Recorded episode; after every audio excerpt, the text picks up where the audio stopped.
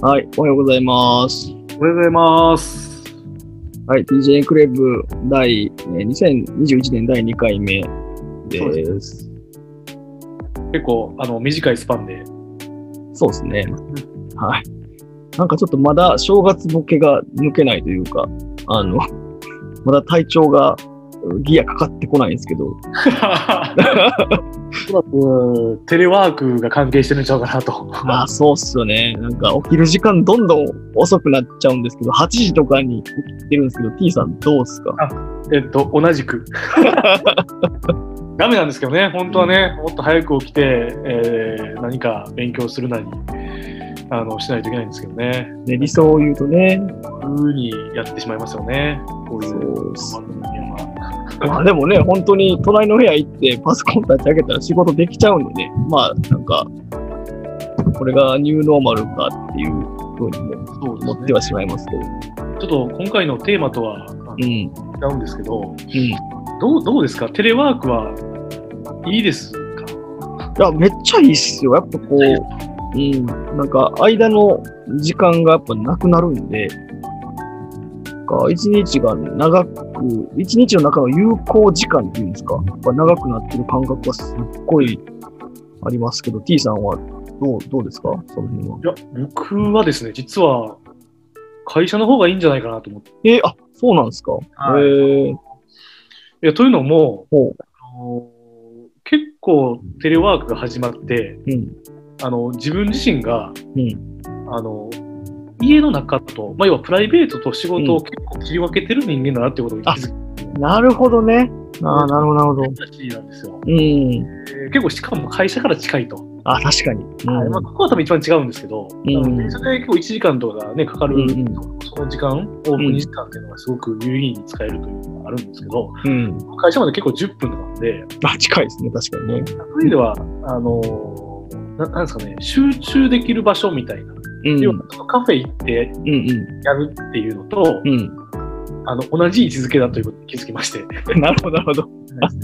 家だと、あのーギアかかるまで、うんだいぶ時間がかかるというですね、確かにな、そうっすよね。まあ、そういう人もいるんじゃなかろうかなうん。あの結構今、テレワークが絶対にいいみたいなうん。言われてますけども、うん。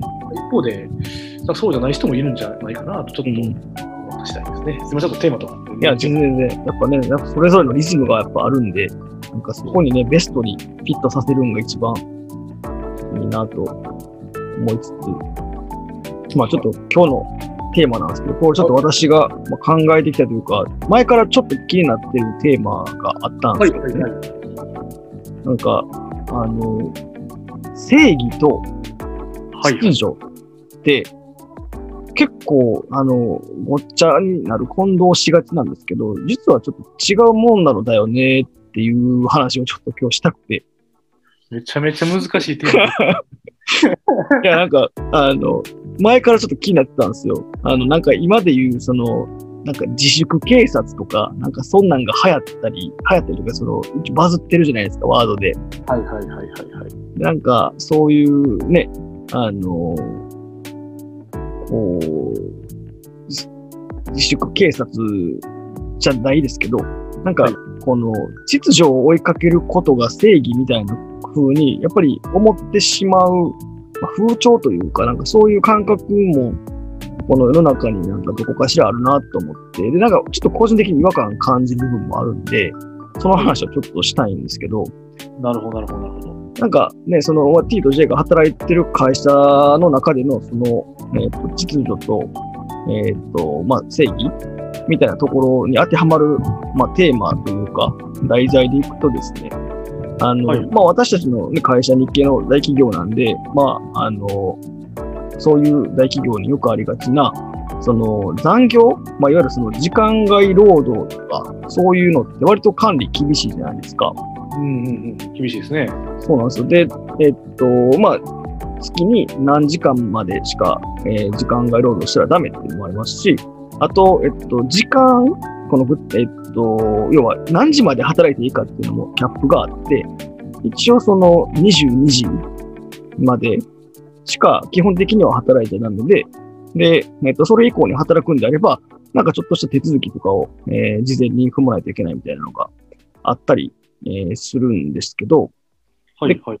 これって多分、多分とか、あの、明確に秩序だと思うんですよ。会社の決まりとして、えー月何時間以内の、えー時間外労働に抑えましょう。えーと、22時までは確実に仕事を終わらせましょうっていうのが秩序なので、はいえーまあ、それはそれで全然いいんですけど、この秩序って、えーっと、まあ、働く、えーいろんな人たちを、なんていうんですかね、まあ、釣り合いを取るというか、バランスを取るっていう役割はしてる一方で、正直首絞めてる部分もあるなと思ってまして、なんか、例えば私なんかもそうですし、同僚の、えー特にまあ、その女性の社員さんなんかもそうなんですけど、こんだけテレワークとかが進んでたら、正直家にいて、子供をね、あの、寝かしたりとか、お風呂入れてご飯食べさせて、えー寝かしつけして、さおっしゃ仕事しようかっていう時間って、だいたい9時とか9時半なんですよ。なるほど。そう。で、5時から9時半まではもう、まあ、5時から9時半、まあ、ちょっと人によって差はあると思うんですけど、その5時から9時半のうち少なくとも半分から6割ぐらいはそれに問われるんですよね。集中して仕事なんかできないんですよ。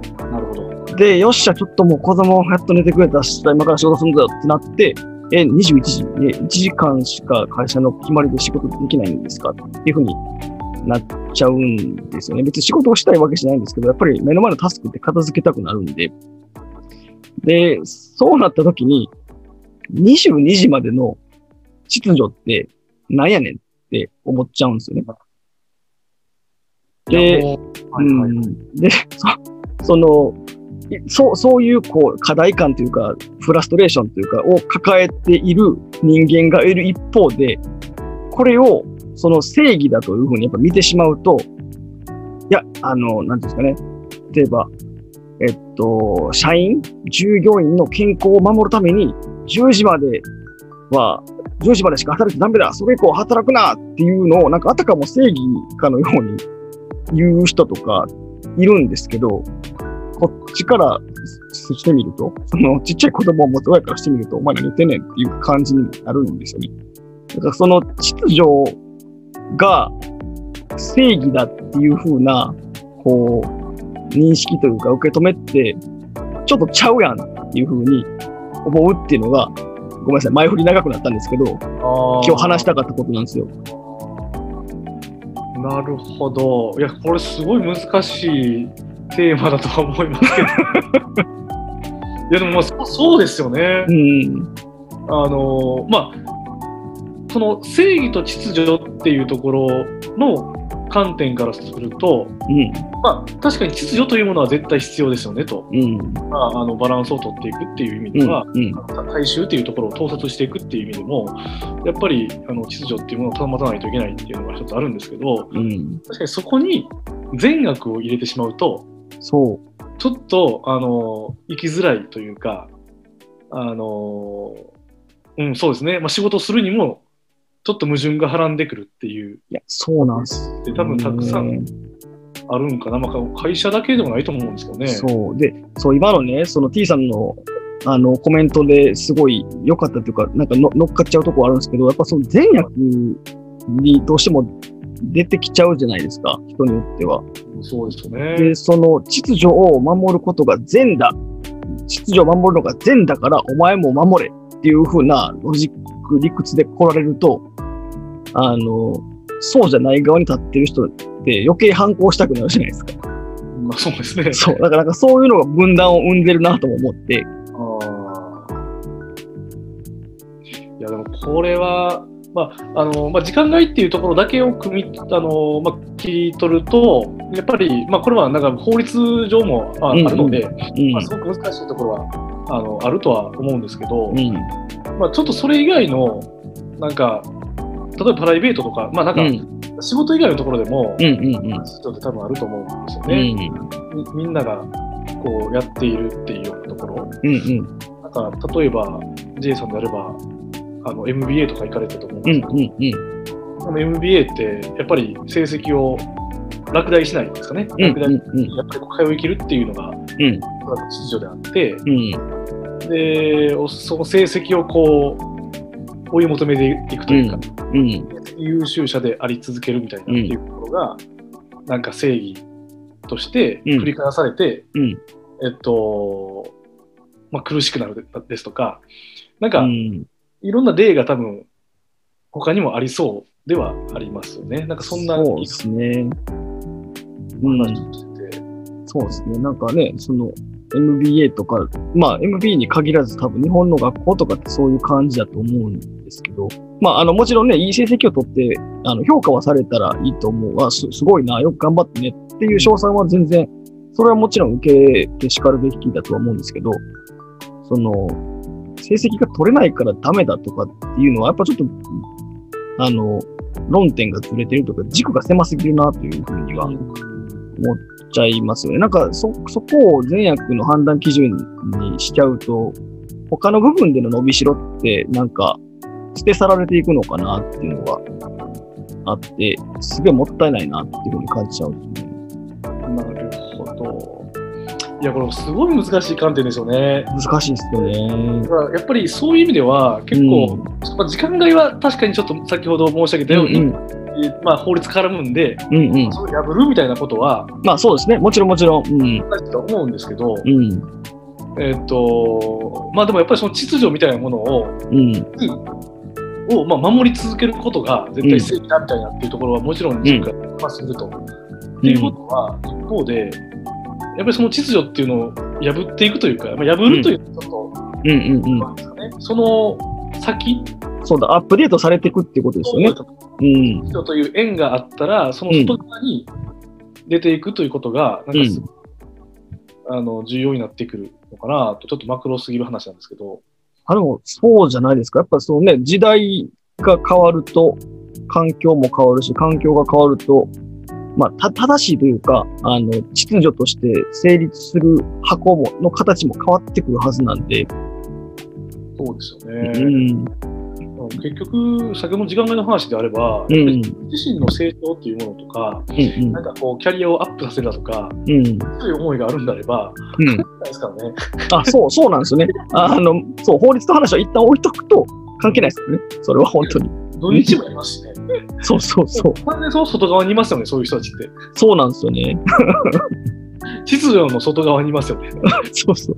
まあ確かにその秩序の外にいることが問題って言ってしまえば、あのね、それまでですし、逆にそこを、円を広げていくのか、そこにいる人を中に戻すのかみたいなね、アプローチは多分あるんでしょうけど、なんかね、あの、だから、その善悪だけで片付けるっていうことは、なんかお互いの可能性を狭めてるなっていう感じには、やっぱりなってて、なんかそれがちょっとね、もったいないなと思うんですけど、なんかその、ね、えーっと、まあ、秩序というか、なんかそこに被せて言うと、あの、最近ちょっと気になったのが、はいはいはい。あの、まあ、M1 の話なんですけどね、はいはいはいはい。なんかあの、マジカルラブリー、今優勝したママジカルラブリーの漫才が、漫才かどうか議論とかってあったじゃないですちゃか。うやん疑惑ですね。そうそうそう。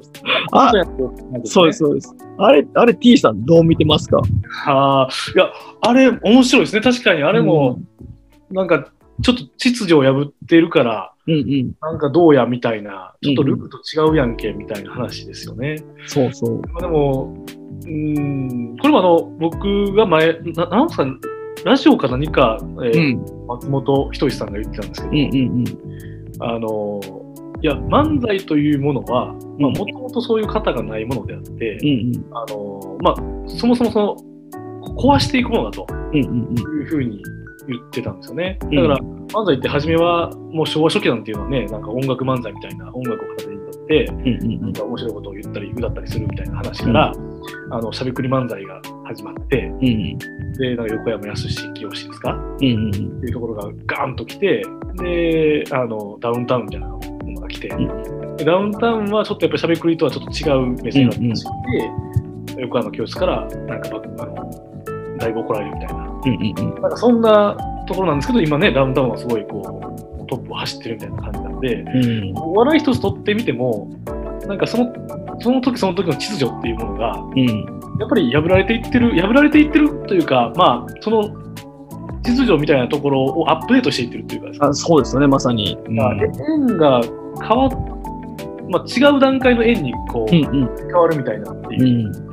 ことをやっぱりしていってると思うんで、うん、だからあの松本人志さんはもうマジカルラブリーを否定しないんですよね。そうですよね。だから、まうん、あ、そういう意味では面白いですね。だからそうですよね。正義だっていううん、に、えっと、いや、それはマジカルラブリーのうん、漫才は、ココントやんけと、漫才じゃないという、今のこの秩序のもと、あ、そういう正義を振。りかざすと、うん、まあ、それもそれで一つなんですけど、あ、そうそうですね。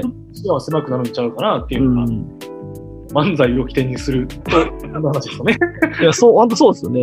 で、まあ、やっぱ本質を外してないっていうところもすごい大事じゃないですか。あの、ちゃんと笑いを追いかけてるし、やっぱりその漫才なので、こう、オチをつけたりとか、そのオチに持っていくまでのこうストーリーの流れとか多分、あの、全然専門家じゃないんで、そこまでわかんないですけど、多分、それが成り立ってるからあそこまで面白いっていうはずで、だから、あの、なんか、決まった箱、その漫才とかコントとかって箱にはめちゃうと秩序を乱してるように見えるんだけど、あの、なんかその裏で流れているもものって、なんていうんですかね、その普遍的なストーリーの組み立てとかって多分外してないと思うんですよねな。るほど、なるほど、なるほうんど。だから、目的っていうのは、多分人を笑わせるっていう目的、うん内容うんが絶対変わってないんで、うん。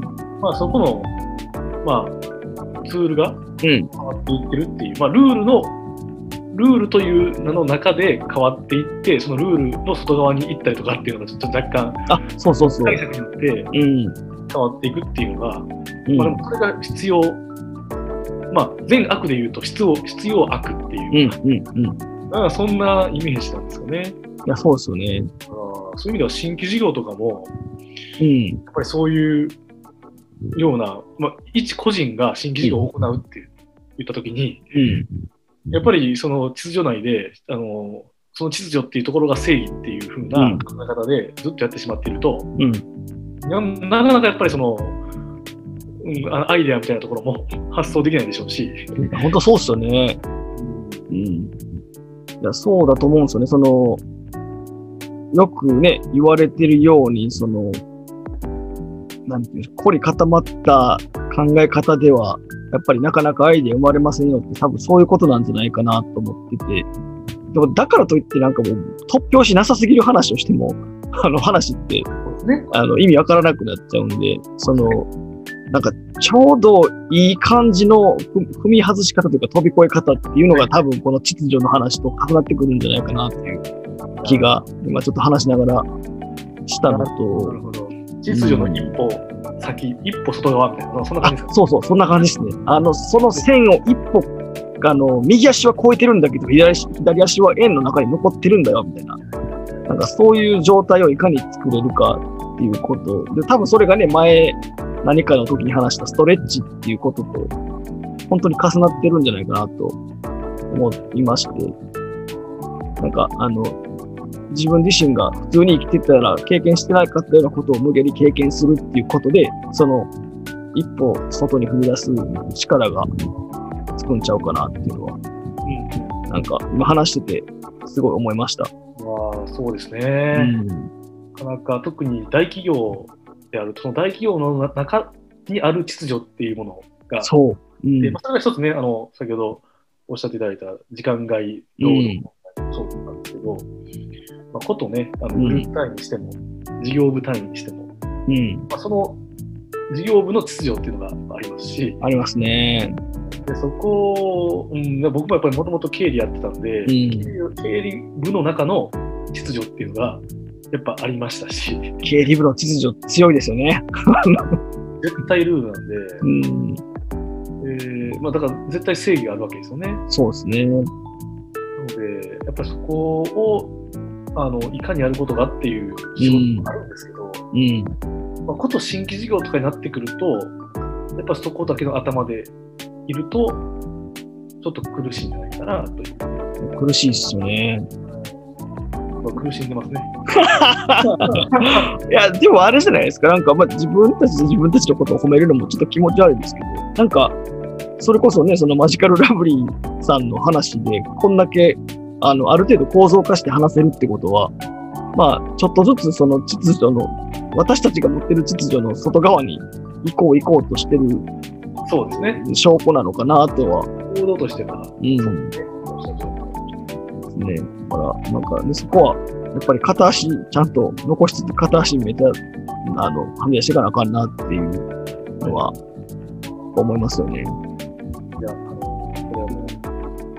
ですね。はい。うん仕事でも、そういった秩序というところを、まあ、あの認識した上で、そうですね。